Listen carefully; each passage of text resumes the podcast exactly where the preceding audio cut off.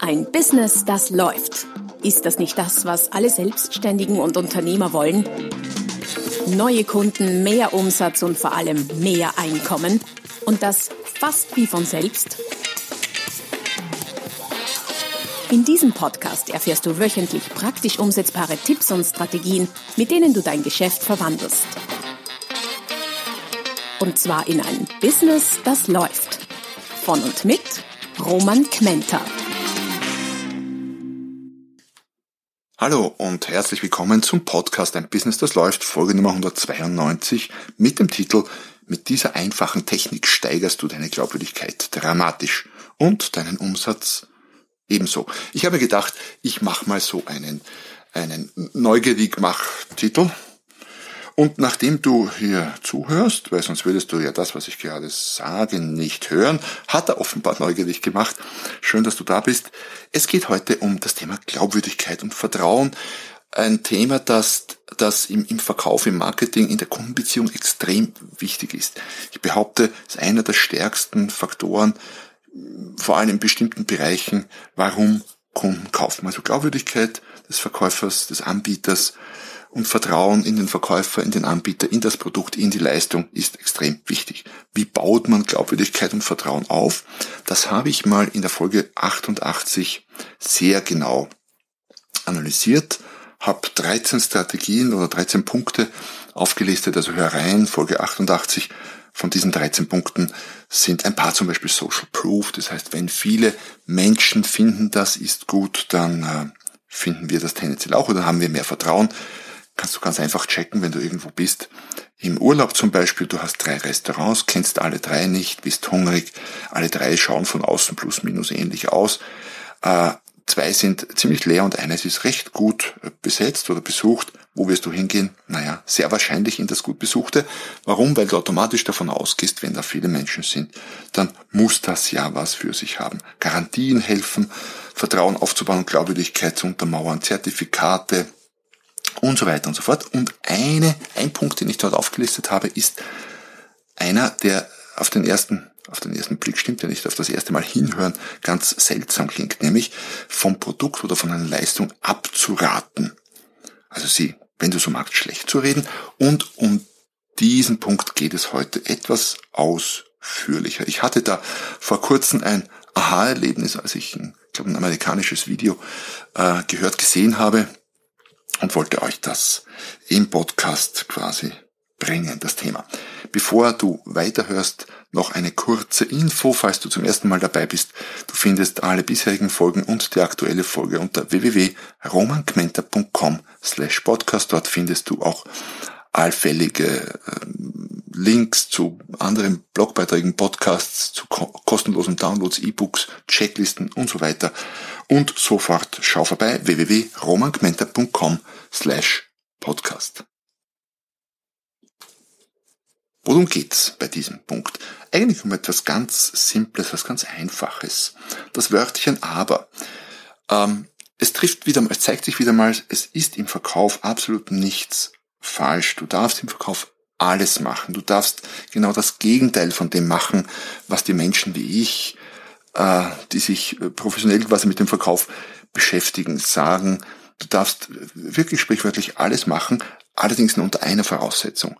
Du musst wissen, was du tust. Das heißt, wenn du das Gegenteil von dem machst, machst, was dir irgendein Profi empfiehlt, dann mach es, wenn du dir es überlegt hast, wenn du weißt, was du tust. Das Problem ist nicht, dass wir unter Anführungszeichen falsche Dinge machen im Verkauf, in den Kundengespräch, in der Kundenbeziehung, sondern dass es uns nicht bewusst ist. Wenn wir etwas bewusst so machen, dann funktioniert diese Strategie oder eben auch nicht. Wenn sie nicht funktioniert, werden wir sie nächstes Mal ändern. Wenn wir es unbewusst machen, dann kriegen wir ja gar nicht mit, ob das funktioniert oder nicht. Wir haben nur irgendwie ein Endergebnis, das dann gut oder schlecht ist wissen aber nicht, warum es so gelaufen ist. Daher Bewusstheit oder Bewusstsein über das, was du tust, ist extrem exzessiv wichtig, nicht nur im Verkauf, nicht nur im Marketing.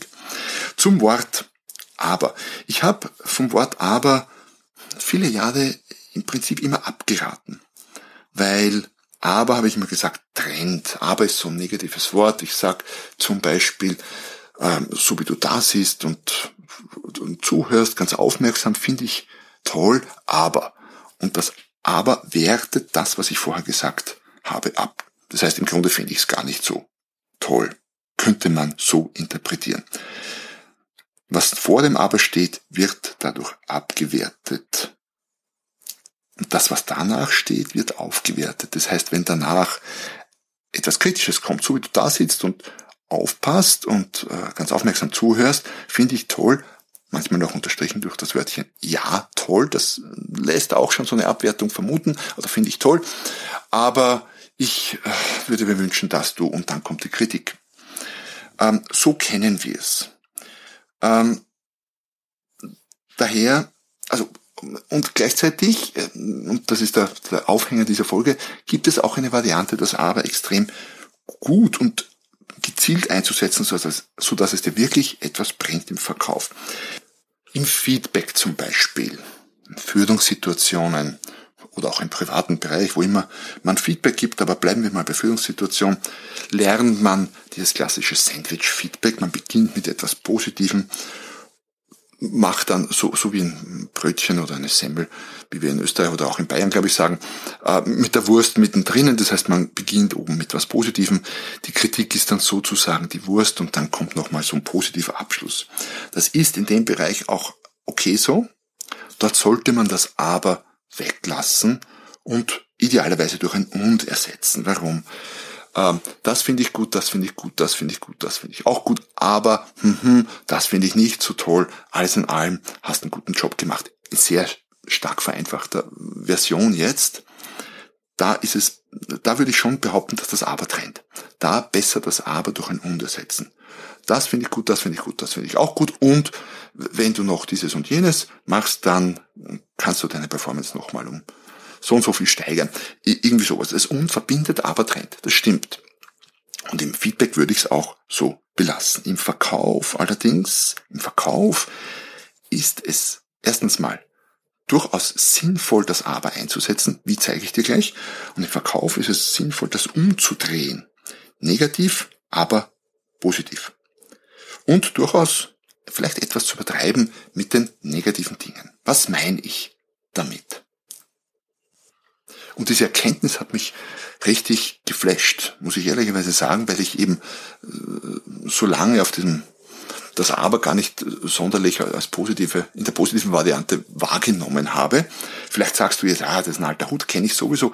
Mich hat's geflasht, daher wollte ich dir ähm, diese Info im Podcast bringen.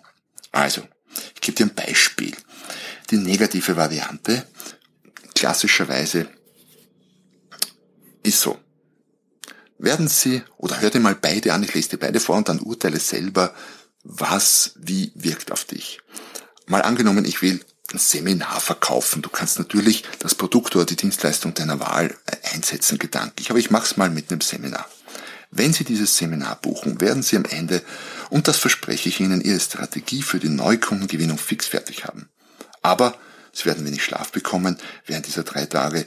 Sie werden bis spät arbeiten und frühmorgens schon wieder. Sie werden zwischendurch so abgefüllt sein mit Strategien und Erkenntnissen, dass, voll, dass sie vollkommen frustriert sind. Lass das mal wirken auf dich. Zweite Variante. Wenn Sie dieses Seminar buchen, dann werden Sie wenig Schlaf bekommen während dieser drei Tage. Sie werden bis spät arbeiten und frühmorgens schon wieder. Sie werden zwischendurch so abgefüllt sein mit Strategien und Erkenntnissen, dass Sie vollkommen frustriert sind. Aber am Ende, und das verspreche ich Ihnen, werden Sie die Strategie für die Neukundengewinnung fix fertig haben. Was hat wie gewirkt? Gab es einen Unterschied in der Wirkung? Also für mich definitiv. Du wirst sowieso schon deine, deine, wie soll ich sagen, deine Entscheidung äh, getroffen haben, für mich ist die zweite Version die deutlich, deutlich, deutlich bessere. Wir enden mit einem, mit etwas Positivem. Und dieses Positive, ähm, auch wenn es wie in dem Beispiel nur eine Sache ist, könnten ja auch zwei, drei, vier positive Dinge sein, aber auch wenn es nur eine Sache ist, wiegt das all diese vielen, wie viel habe ich denn? Eins, zwei, drei, vier negativen Punkte auf. Locker, gefühlsmäßig. Hat auch damit zu tun, äh, mit einem psychologischen Effekt, dass wir das, was am Ende kommt, besser erinnern zum Beispiel und uns besser merken, ist, glaube ich, der Primacy-Effekt, wenn ich mich richtig erinnere.